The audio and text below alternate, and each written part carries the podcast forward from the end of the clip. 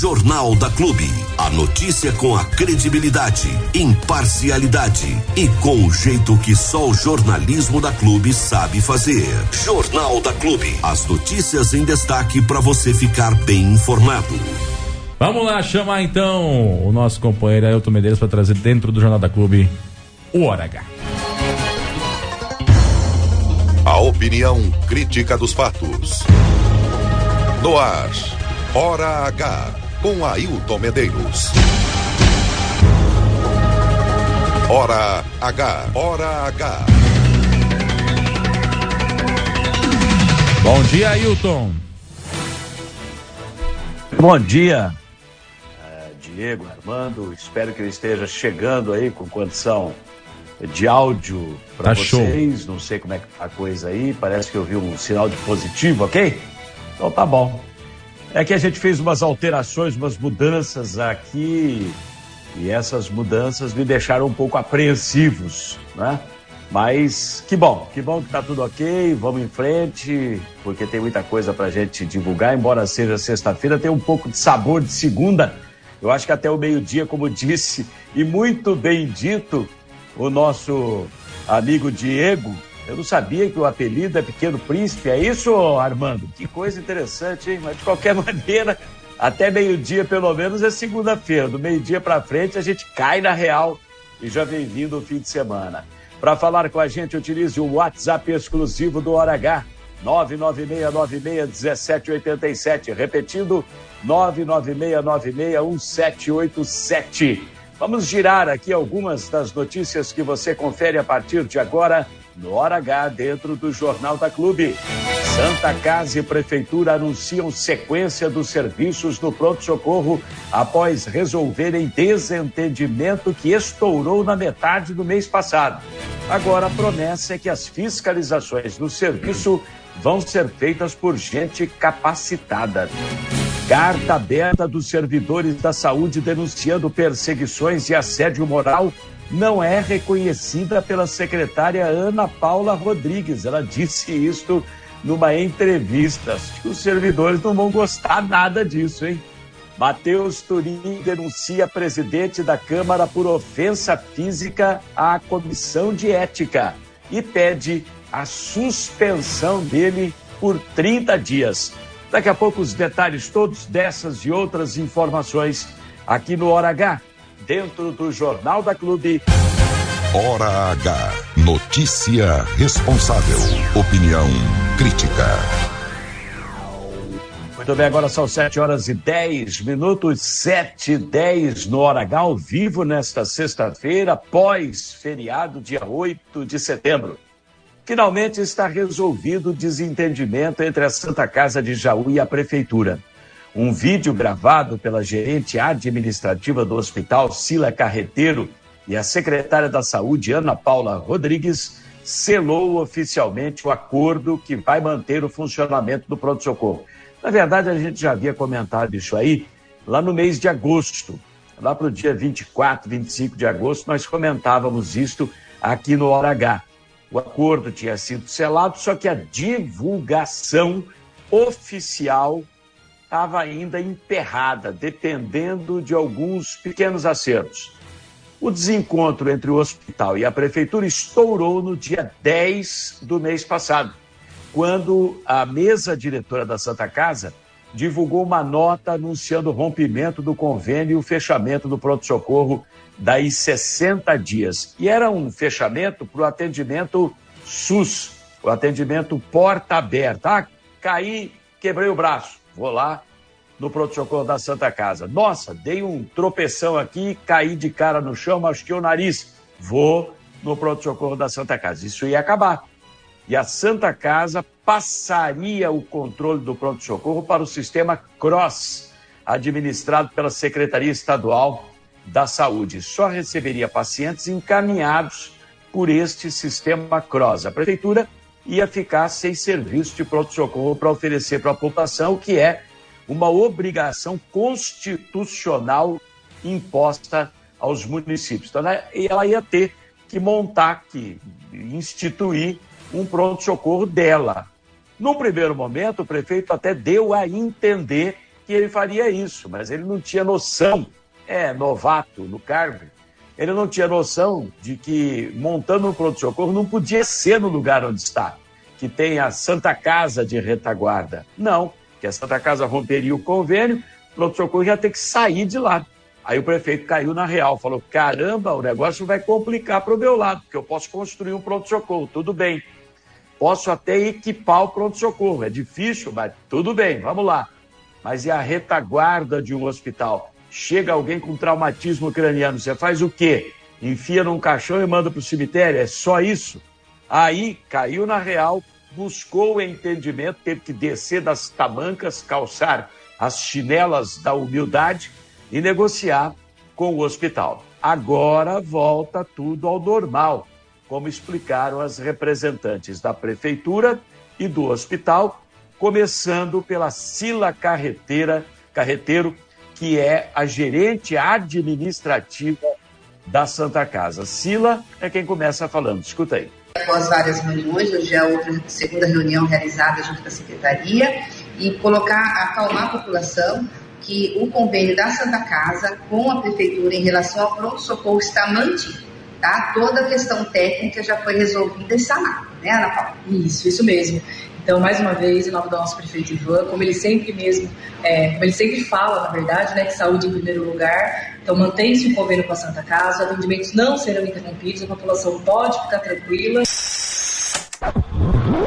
atendimentos não serão interrompidos, a população pode ficar tranquila, a gente segue trabalhando por uma saúde melhor em prol da Santa Casa, em prol dos pacientes, em prol da Secretaria de Saúde, né, Sila? Juntos, é, em busca de uma saúde melhor para todos. Queria esclarecer e salientar que nunca foi motivo financeiro, nunca foi questão de repasse, foi questões técnicas mesmo, nós já resolvemos aqui junto à secretaria e já foi é, solucionado é, toda essa questão bom? Então a gente agradece ao prefeito Cassaro, a parceria é, do convênio com a, com a, prefeitura em relação ao pronto-socorro e aos convênios que a Santa Casa tem. E a gente queria realmente esclarecer isso, que não foi em relação a repasse financeiro, que o prefeito honra com todas as suas obrigações. Você vê que coisa interessante, por três vezes a Sila Carreteiro afirma que o problema não foi financeiro e até garantiu no final, os senhores ouviram aí, que o prefeito honra com todas as obrigações dele. Parece ter sido este o combinado entre eles, né, entre as partes. Deixar claro que a prefeitura está pagando certinho para o hospital para ele oferecer o serviço de pronto-socorro para a população, visto que esta é uma obrigação constitucional do município. Se o município não oferecer esse tipo de serviço, ele tem que comprar de alguém como é o caso que ele faz em Jaú, junto à Santa Casa. Então, o prefeito parece ter exigido que todos falassem: olha, digam lá que eu estou pagando certo, hein? Na verdade, o problema não foi mesmo financeiro. Pessoas despreparadas estavam sendo escaladas pela Secretaria da Saúde para fazer a fiscalização do serviço no pronto-socorro. E essas pessoas despreparadas acabavam sendo brutas e ofendendo os funcionários. Chegavam dando de dedo, você entendeu? Em médicos, em socorristas, sem entender absolutamente nada de como é que a coisa funciona. Chegou a tal ponto que a Santa Casa, então, resolveu romper o convênio e tornou isso público no dia 10 do, meio do mês passado, através de uma nota que foi divulgada para toda a mídia. Mas em entrevista concedida ao Hora H no dia 24 de agosto, e essa entrevista nunca foi para o ar, ela ficou guardada. O provedor do hospital, Alcides Bernardi Júnior, que hoje está de férias, acho até que está viajando para fora da cidade, dizem até que fora do país, não sei se ele foi para a Itália, que ele tem parentes lá, está sempre na Itália, mas enfim, está de férias. Ele garantiu nessa entrevista que esse ponto foi exaustivamente discutido, porque era o que estava dando atrito e que vai mudar. Ouço o que ele me disse naquela ocasião, com absoluta exclusividade para o Hora H. Escuta aí. Vai botar pessoas da área, uhum. tipo é, enfermeira, ou talvez até médico, para vir, vir fazer a fiscalização, fiscalização. E tem a fiscalização de rotina, uhum. que eles já fazem há muito tempo, né? Então, acredito que daqui para frente o problema está solucionado. Tem um comitê, que são três pessoas do hospital, mais três da Secretaria da Saúde e mais um do Conselho Municipal da Saúde, e que se, reunirá, que se reunirá a cada 15 dias. Antes era uma vez por mês, então vai se reunir a cada, a cada 15 dias. Se tiver alguma, alguma coisa para resolver, vai ser tratado para resolver da melhor forma possível. Olha, tá aí então, é, colocar gente preparada, gente da área, porque até a gente comunitária de saúde estava indo lá fiscalizar em nome da Secretaria Municipal da Saúde e não tinha o mínimo conhecimento e entrava, entrava em atrito. Ia falar uma coisa, os médicos, os socorristas diziam, não é assim, não funciona desse jeito. E a pessoa não fala desse jeito comigo porque eu pago o seu salário. Olha que absurdo. Aí a Santa Casa ameaçou romper tudo, o prefeito caiu na real, ainda bem, para sorte da população, o acordo foi selado e a paz, admito, pelo menos teoricamente no papel, no vídeo que foi gravado, a paz volta a reinar. Vamos ver na prática se isso de fato vai acontecer. Hora H, com Ailton Medeiros. Jornalismo com personalidade. Muito bem, são 7h20 agora. Só nesse momento, só agora, cerca de 15 dias depois da reunião que foi feita com o senhor prefeito municipal, para reclamar de perseguições e de assédio moral na Secretaria da Saúde, que funcionários da área começaram a voltar para suas funções normais. Eles haviam sido transferidos sem nenhuma justificativa plausível dando a entender que se tratava de punição por não jogarem no time da secretária da Saúde e por não aceitarem as imposições feitas por ela, algumas consideradas estapafúrdias. Os funcionários chegaram a divulgar uma carta aberta às autoridades e à população, denunciando tudo o que estava acontecendo dentro da secretaria. E depois foram para a Câmara Municipal, Diego Santos se lembra disso, estava lá, com cartazes em punho, pedir o apoio dos vereadores para que essa situação fosse resolvida. Outros acabaram recorrendo à justiça e ganharam na justiça o direito de voltar às suas funções originais. Mas a secretária Ana Paula Rodrigues, que é pivô de toda essa confusão, continua afirmando que não existe nada disso, que só transfere servidor por necessidade e que vai continuar fazendo isso sim, não reconhecendo a carta aberta dos servidores. Acontece que ela só disse isso depois da reunião em que o prefeito mandou voltar o pessoal que tinha sido transferido, assumiu esse compromisso perante o próprio sindicato dos servidores de uma comissão de servidores da saúde. E teve a concordância, naquela ocasião, da secretária Ana Paula Rodrigues lá no gabinete do prefeito. Mas bastou sair de lá, a secretária Ana Paula falou numa entrevista à página central da notícia do jornalista Rodrigo Boni que ela não reconhece a carta aberta e que ela vai continuar transferindo o pessoal, sim. Vamos ouvir esse trechinho aí, porque com certeza divulgando agora no rádio vai dar uma confusão isso aí que não tem tamanho. Escuta só.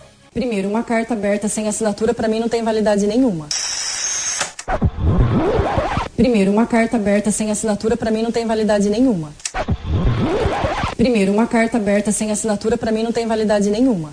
Né, eu tenho inúmeras mensagens ali, a Secretaria de Saúde tem quase 900 funcionários. Então, se você contar 19 pessoas que foram até a Câmara aquele dia com né, o intuito de, de levar essa carta para ser lida lá na sessão, de, de, de 900 funcionários, para mim não é nada. Né? Lembrando que cinco de lá que me mandaram mensagem que estavam lá no dia na, na sessão da Câmara foram por causa do aumento e não devido à carta. Então, assim, se perseguir funcionário, for querer o melhor para a população, o melhor para o serviço, é o que eu falo. Eu estou na correria, eu rodo posto, eu atendo paciente, é, porque eu sou assistente social e eu brigo pelo direito das pessoas. Então, eu estou ouvindo o paciente, eu estou ouvindo a queixa dele. E se para isso, para eu melhorar o serviço, o atendimento, eu precisar movimentar alguns funcionários, eu vou movimentar. Eu não estou fazendo nada além do que melhorar o serviço. Se isso é perseguir um funcionário, realmente eu vou perseguir. Será? O que tem de queixo, o que tem de reclamação não é só do funcionário, não. Da população. A gente põe no ar as pessoas falando, criticando transferência para lá e para cá, servidor dizendo que estava aqui, hora que chega para trabalhar, pô, não estou mais aqui. Não, agora você está lá no distrito de Potuduva, você está na Vila Ribeiro, você está no Pouso Alegre de Baixo. Quer dizer, ele tem que pegar ônibus, ele tem que se deslocar, muda completamente a vida dele, sem uma comunicação prévia, sem nada acertado antes, simplesmente de supetão de uma hora para outra. Basta ele dizer um não, basta ele falar: ah, eu não posso hoje dobrar o meu horário para atender é, o, o, serviço aqui, porque faltam funcionários da saúde, que eu já tenho compromisso, hoje eu não posso dobrar, então você vai ser transferido. Isso é querer o bem do serviço público? faltam funcionários, faltam médicos, faltam medicamentos, persegue os funcionários, cortaram o cafezinho. Para tomar um café, eles têm que tomar escondido, porque senão dizem que estão enrolando no serviço, etc. e tal. E tem até boletim de ocorrência registrado, as pencas contra a secretaria e a própria secretária, ações na justiça já reconhecendo que essas transferências foram sem pé nem cabeça, mandando voltar o funcionário para o lugar onde ele estava. O prefeito reconhecendo isso, mandando voltar o funcionário para o lugar onde estava, assumindo esse compromisso com o próprio sindicato dos servidores, mas nada disso importa, nada disso vale, porque quem manda é ela. Você viu ela falando. Se essas transferências significam perseguição, eu vou continuar perseguindo, porque eu vou continuar mudando. E a carta aberta eu não reconheço. Por que ela não falou isso na frente dos servidores e do sindicato na reunião com o prefeito? Ela ficou pianinho de boca fechada. Por quê? Ela fez uma meia-culpa e ficou quieta. Depois saiu garganteando que não reconhece a carta aberta que na Câmara foram poucos funcionários, que tem quase 900, tinha lá 10, 15 funcionários. Para ela não significa nada. Ela queria que fossem os 900 para a Câmara Municipal. Quer dizer, umas coisas absurdas, só aumenta a confusão, clima de instabilidade e o pior, afeta o serviço prestado para a população, porque o ponto nevrálgico, o ponto X, a ferida que não sara no governo mequetrefe de três anos do prefeito Jorge Bancassar é justamente a área da saúde. Hora H. Para quem exige a verdade dos fatos.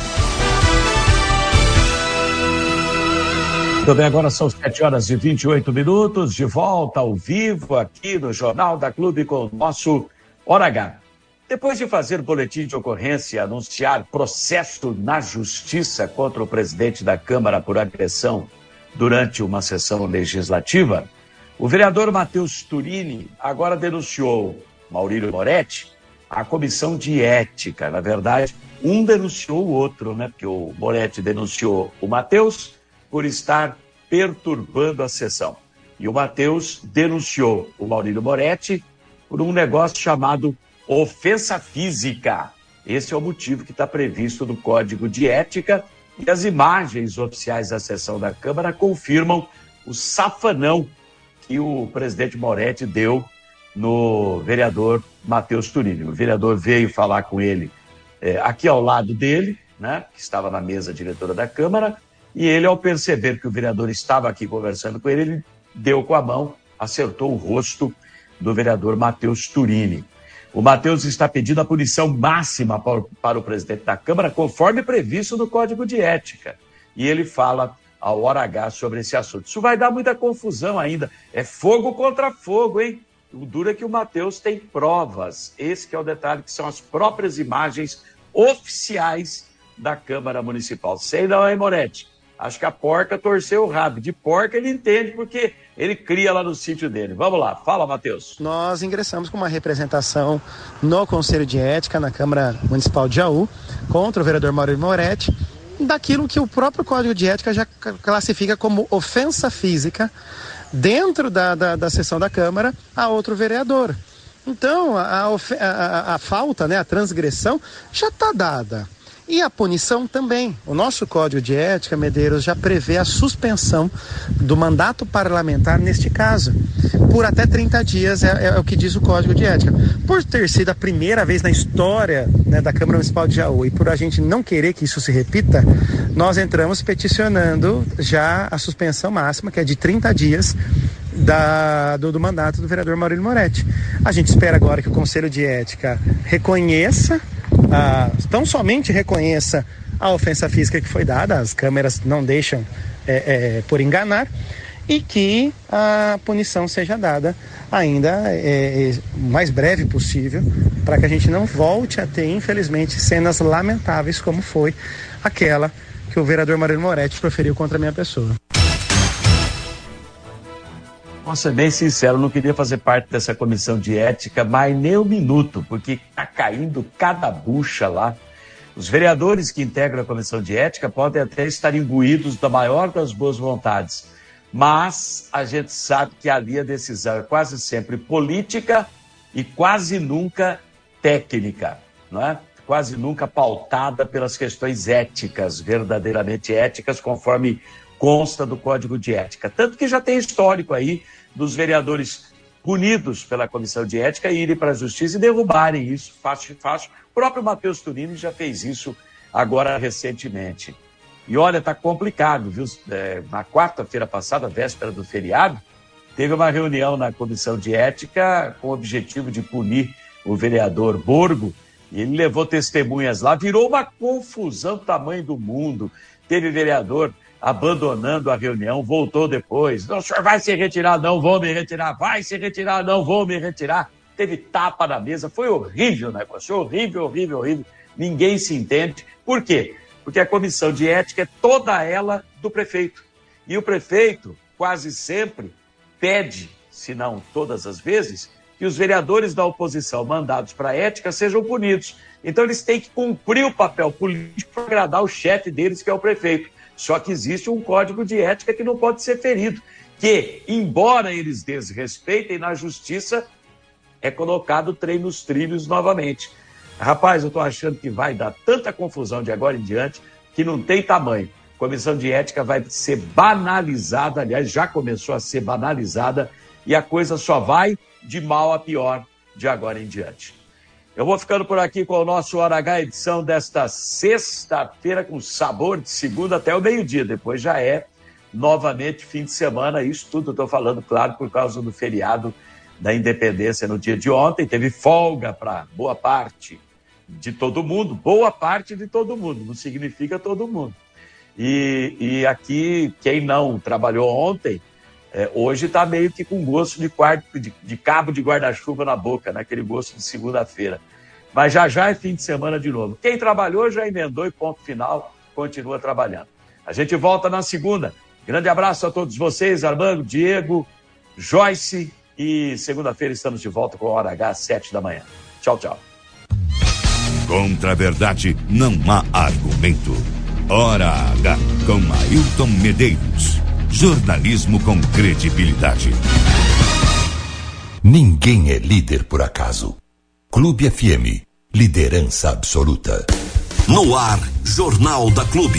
As notícias em destaque para você ficar bem informado. Mudando de assunto, Armando, nós estivemos na base da Polícia Militar, da terceira companhia da Polícia Militar, uh, em Bariri, para conversar com o Tenente Pavan. O Tenente Pavan, ele está é, como titular aqui da terceira companhia até o final do ano. Isso porque o capitão Urbano, que é quem estava desempenhando essa função, ele se deslocou até São Paulo por esse período para graduar, né? Para poder fazer os cursos necessários lá e conseguir a sua graduação. A ideia é que ele vá para Major muito em breve aí, né? Então, ele se ausentou daqui por esse período, estava lá por São Paulo e no lugar dele está o tenente Pavan. Ele é tenente, inclusive, da Força Tática da Polícia Militar. Está aqui em Bariri. Ele, até pelo que eu conversei com ele em off, ele gosta bastante da, da área operacional, né? Ou seja, é, ele gosta bastante de ir para a rua, né? Junto com os comandados aí, estar atuando no, no, dia a dia. Bom, vem da força tática, né? Então é, ele sabe que é, que é uma atuada diferente, né? Uma outra pegada, né? Não que os policiais que não são da Força Tática não têm essa pegada, mas a gente sabe que uh, a ostensividade da Força Tática é maior que a ostensividade da Polícia Militar convencional. E isso acaba deixando ele numa visibilidade diferenciada. E a gente conversou com ele, falando um pouquinho primeiro dessa, dessa permanência, dessa estadia dele aqui no município e também sobre alguns casos de furto.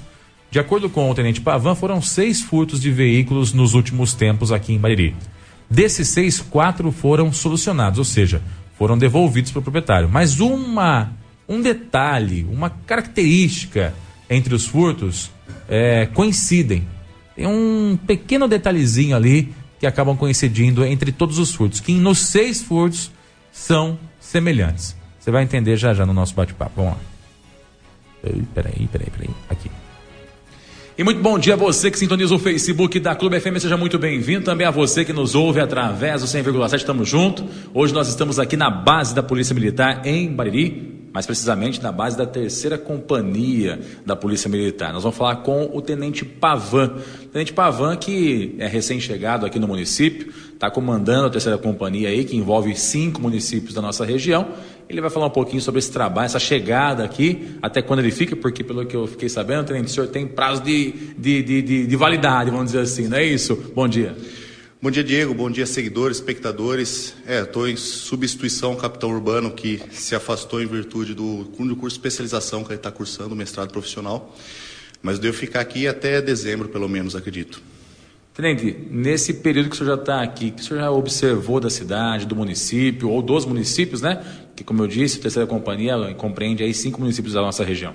Sim, é, a nossa terceira companhia do 27º Batalhão de Polícia Militar do Interior é responsável por Bariri, que é a nossa sede, e também os municípios de Itaju, Itapuí, Bocaina e Boracéia.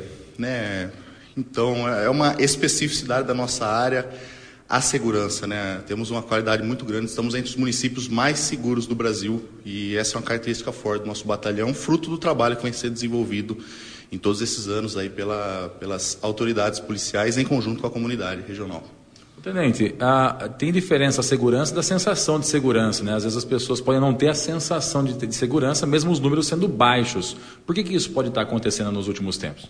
É, por vezes, é, eventualmente, até falta de informação, né? A gente, é, como eu disse, nós vivemos numa, num município, numa região que tem, temos números, indicadores criminais extremamente baixos. Né? Mas, eventualmente, uma notícia ou outra, até pela por vezes pela divulgação, hoje em dia, né, em grupo de WhatsApp, essas coisas, acaba assustando um pouco, mas não é a realidade que nós vivemos. Estamos um, relativamente num local extremamente seguro. Inclusive, Tenente, falando a respeito disso, a gente observou que nos últimos tempos alguns veículos furtados aqui em Mariri é, guardavam uma certa semelhança, né? São normalmente veículos mais antigos que, que a polícia observou dessa situação, Tenente? É, exatamente, Diego. É importante esse, esse contato para conscientizar a comunidade, né? no sentido de nos ajudar com relação à prevenção primária. Prevenção primária, o que ela é? É nós evitarmos que o crime ocorra.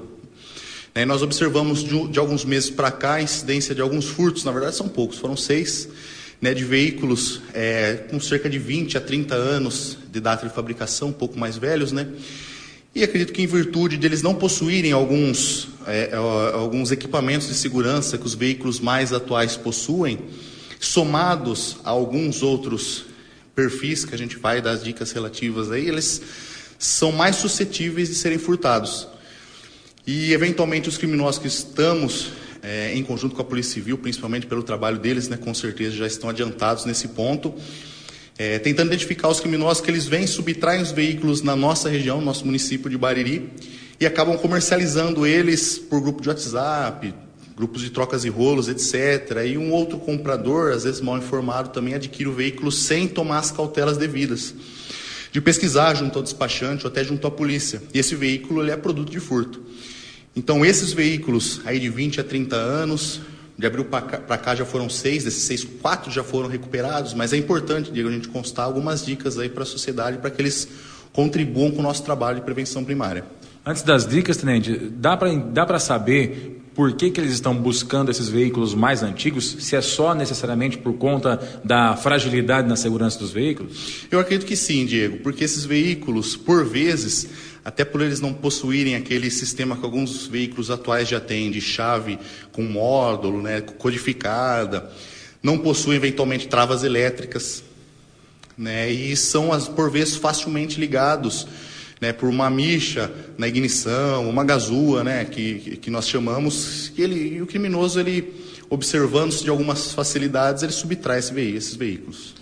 Então atenção você que está do outro lado aí, seja no Facebook, ou seja ouvindo pelo 100,7, juntamente com o Tenente Pavan aqui da Polícia Militar, a gente vai dar algumas dicas para que você possa evitar ou prevenir que seja a próxima vítima. A gente sabe que é difícil, às vezes, conseguir adquirir um patrimônio, principalmente as pessoas que têm um carro mais antigo aí, para manter ele em dia, né, funcionando. E aí vem um rapaz leva embora, né, na, na má intenção. Então, as dicas são sempre importantes, mesmo que a gente já saiba, o reforço é importante, né, Tenente? Exatamente, Diego. Nós temos algumas dicas né, para que a comunidade baririense, de modo geral, possa contribuir com o nosso trabalho preventivo. Primeira delas é o, o cidadão, quando ele for estacionar o veículo dele, está sempre alerta ao entorno. Então, se ele observar algum indivíduo, algum transeunte, uma situação de suspeição, vou dar um exemplo. A pessoa está acostumada, ela conhece aquela rua, aquela via pública que ela vai estacionar. Às vezes é a rua de algum parente, ela está observando que tem um indivíduo ali sentado, observando ela, vendo como ela vai travar o carro, se tem trava elétrica, se tem dispositivo de alarme, etc. E ela sabe que aquela pessoa não mora ali.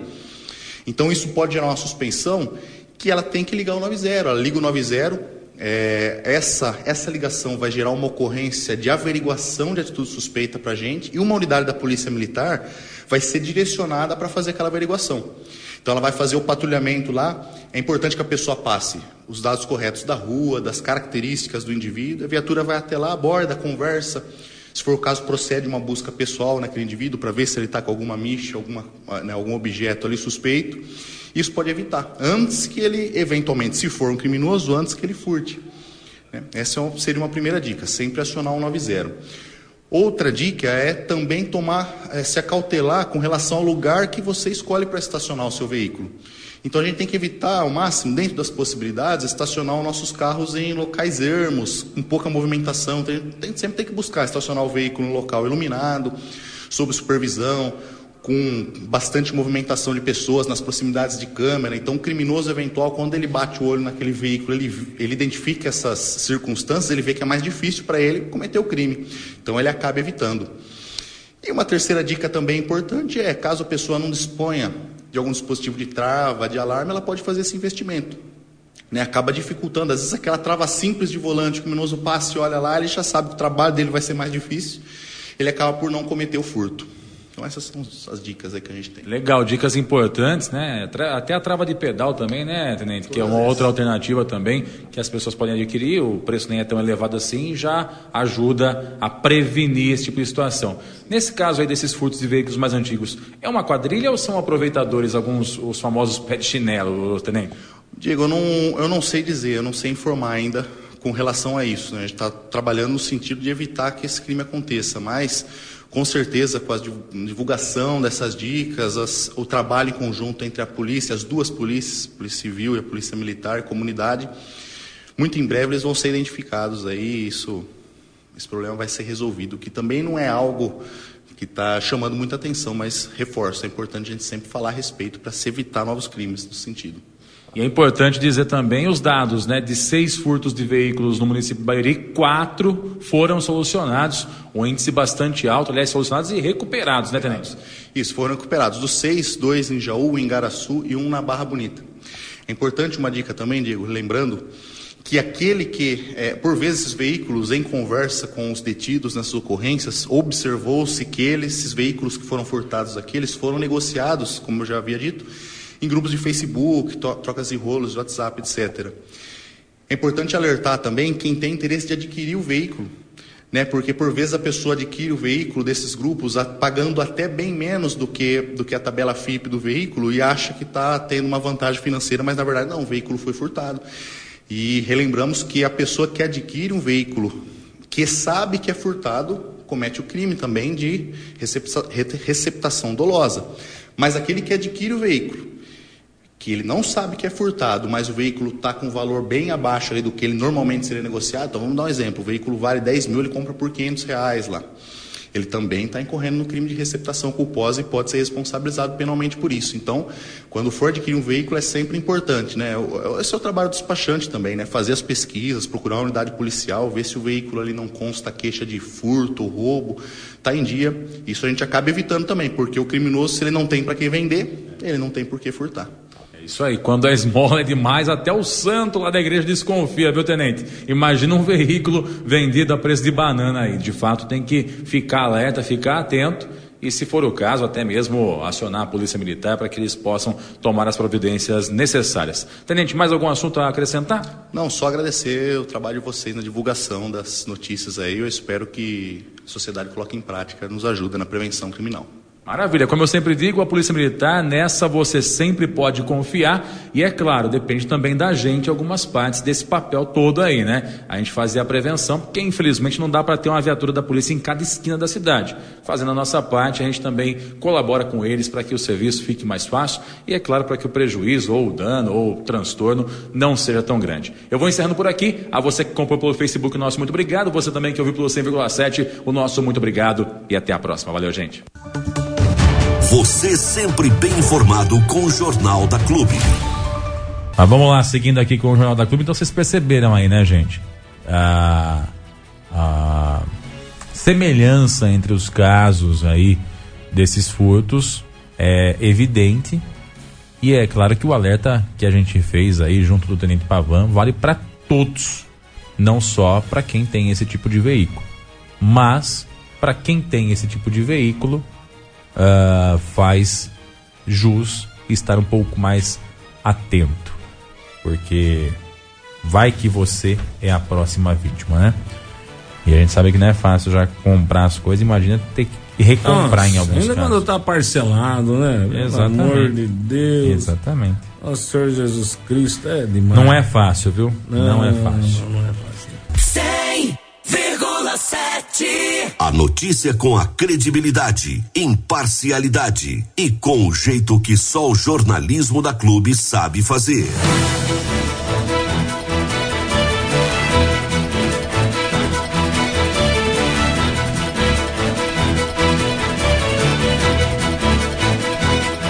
Se liga na hora 82. 8 e 2, vamos que vamos seguindo aqui com o Jornal da Clube, Armando. E na última segunda-feira, outro dos assuntos abordados ah, pela nossa reportagem com o vereador Luizinho Andreto da cidade de Jaú foi com relação ao transbordo de lixo, que, calma, não é repetido, não é matéria antiga, está voltando a acumular lixo. Só para a gente recapitular um pouquinho a história, em Jaú, a coleta de lixo é feita dentro da cidade, né? A domiciliar é feita dentro da cidade, casa a casa, e levada para uma área em que um outro veículo é, recebe esse lixo e leva para o destino final.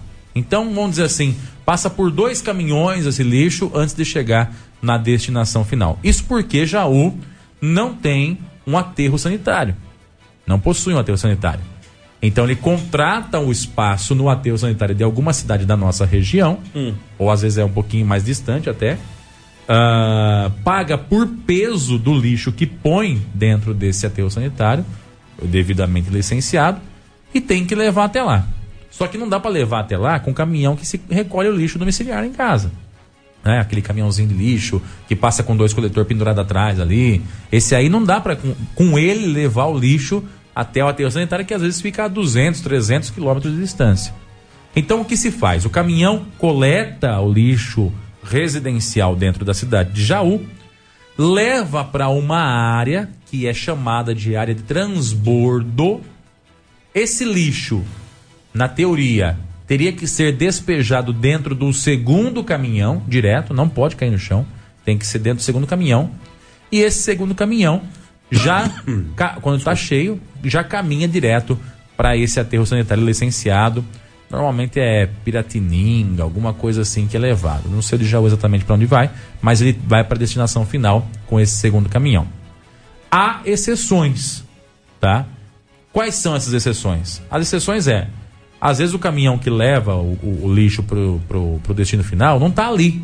porque tá indo levar uma viagem, ou porque, enfim, N situações, né? Às vezes a demanda de chegada de veículos é grande e não dá para dar conta. Então, qual é a exceção? O caminhão de lixo domiciliar pode despejar o lixo ali no chão, nessa área de transbordo, e depois disso, uma máquina pegar esse lixo do chão e colocar em cima do segundo caminhão para levar. Por quanto tempo esse lixo pode ficar ali no chão? A exceção diz que no máximo 24 horas. No máximo. Ou seja, se eu despejar hoje às 10, até amanhã às 10 esse lixo não pode estar mais lá. Essa é a exceção. Acontece que em Jaú está voltando a acontecer um problema que até meses atrás é, era presente nessa área de transbordo. O que acontece? O pessoal chega com lixo domiciliar, despeja dentro do transbordo e o caminhão que leva embora não está dando conta. É muito lixo que entra para pouco lixo que sai. A consequência disso é que o lixo está aumentando novamente.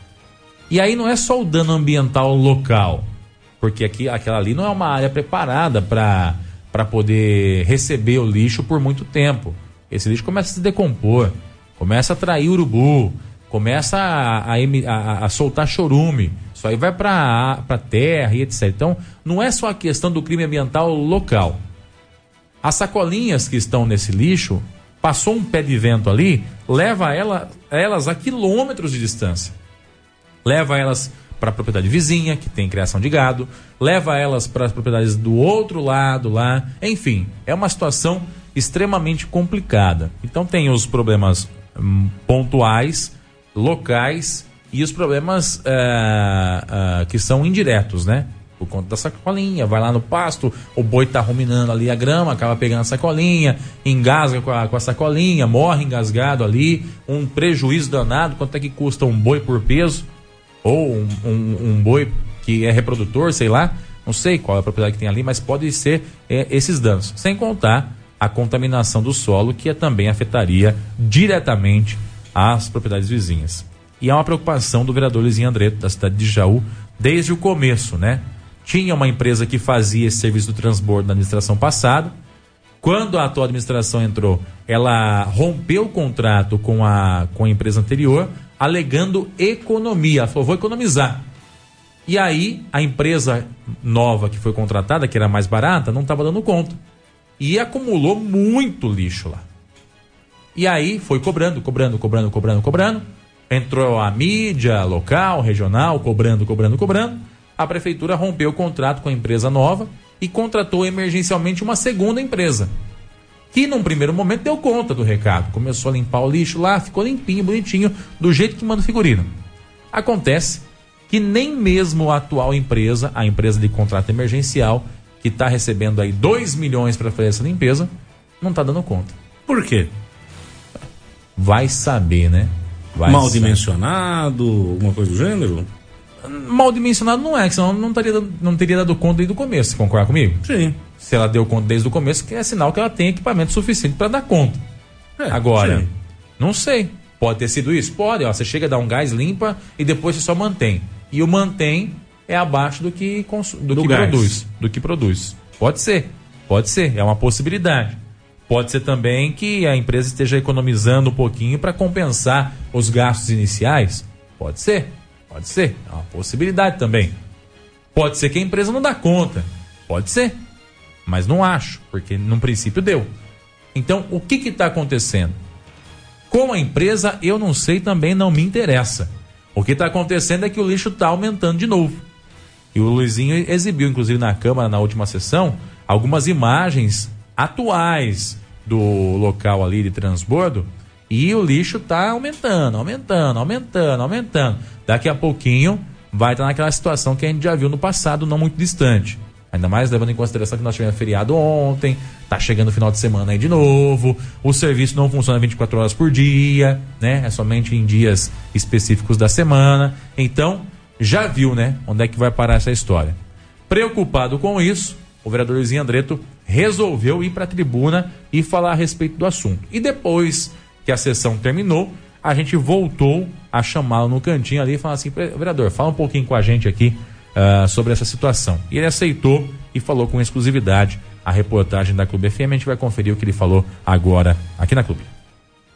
E nós vamos falar agora com o vereador Luizinho Andreto, que na, Câmara, na sessão da Câmara de hoje trouxe mais uma vez o assunto do transbordo do lixo.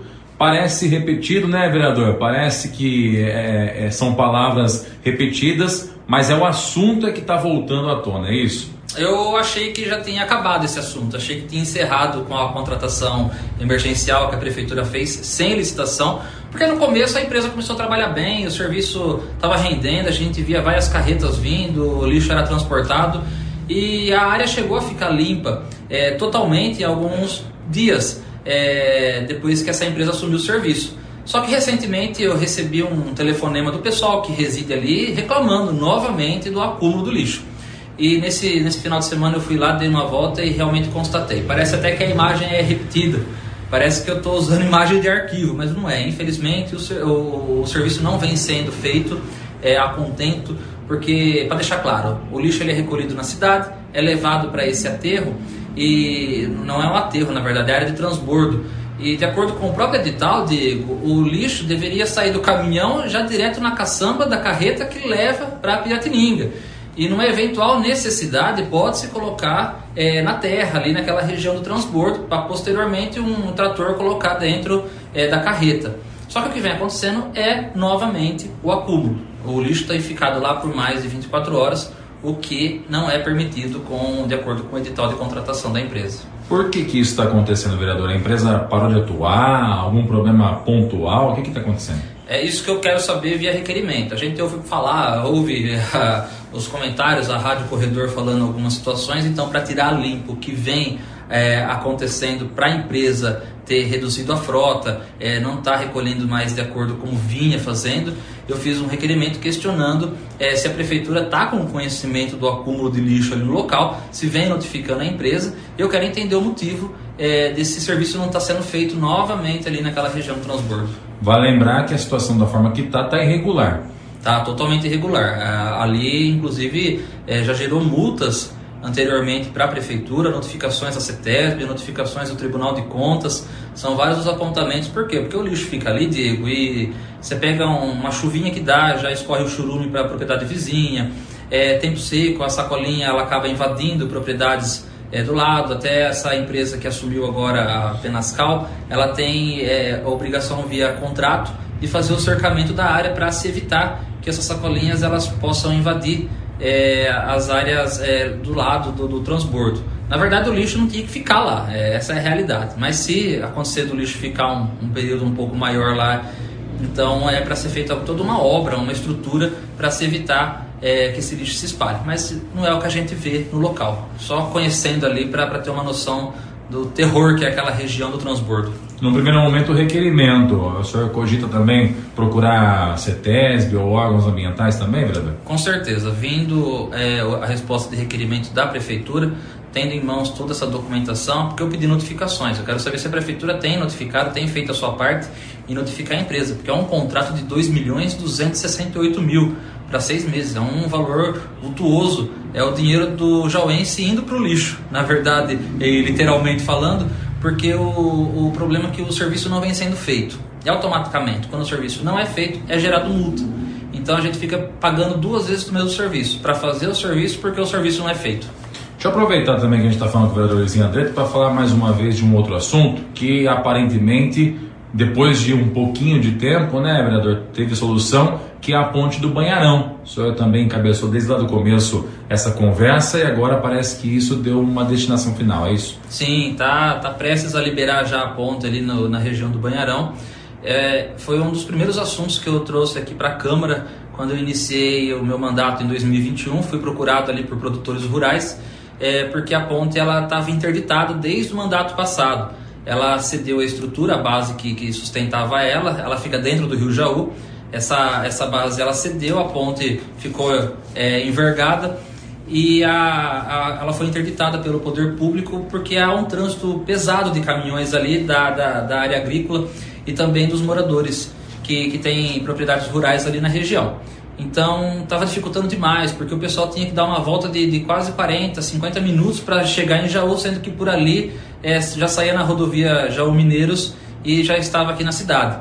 Então eles me procuraram, pediram uma, uma, uma força para tentar dessa solução. Nós fizemos no início do, do, mandato reuniões com o PX, ainda quando ele atendia a gente. É, início de mandato, você sabe, né?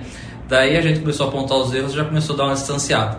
Mas é, é, um assunto que eu vinha cobrando até, inclusive, Diego, tinha morador que tinha que atravessar o Rio Anado. Ele pedia para o vizinho fazer as compras em Jaú, porque senão ele tinha que dar toda a volta, 40 minutos para dar a volta, sendo que era mais prático para quem estava do lado de cá do rio. Só que quando o vizinho trazia, ele tinha que nadar, atravessar o Rio Anado para pegar as compras e voltar. Olha a situação que estava vivendo. Então teve emenda impositiva também a, a, aqui da Câmara e agora a ponte já está virando uma realidade e vai ajudar bastante ali no escoamento da produção agrícola e também dos moradores para vir para Jaú. Você acha que a sua cobrança foi fundamental para que isso pudesse acontecer, mesmo que tardiamente? Não, não tenha dúvida. Foram dois anos e quatro meses aproximadamente de cobranças, de requerimentos, de reuniões, de solicitações, de brigas na tribuna, mostrando vídeos, tentando fazer de qualquer forma aquela região ter uma atenção do Poder Executivo e com certeza essa, essa briga não é em vão. Eu falo que o assunto para mim, Diego, tem que ter começo, meio e fim. Porque não adianta a gente só ficar trazendo o assunto aqui na Câmara e só apresentar e deixa o Deus dará. Não, a gente tem que cobrar, tem que ver até onde vai uma solução e também mostrar o resultado. Porque quando o negócio é feito, a gente tem que mostrar também, não adianta querer esconder. Está sendo feito e é, demorou, demorou. A gente sabe que o poder público tudo demora um pouco mais, mas a gente tem que reconhecer que está sendo feito também e vai trazer benefício ao pessoal que mora lá. Legal, falamos com o vereador Luizinho Andreto. Jornal da Clube, não tem igual.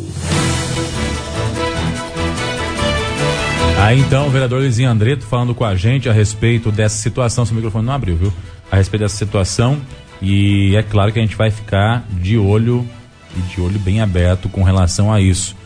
Até porque já dissemos aqui os motivos que nos levarão a ficar atento com essa situação.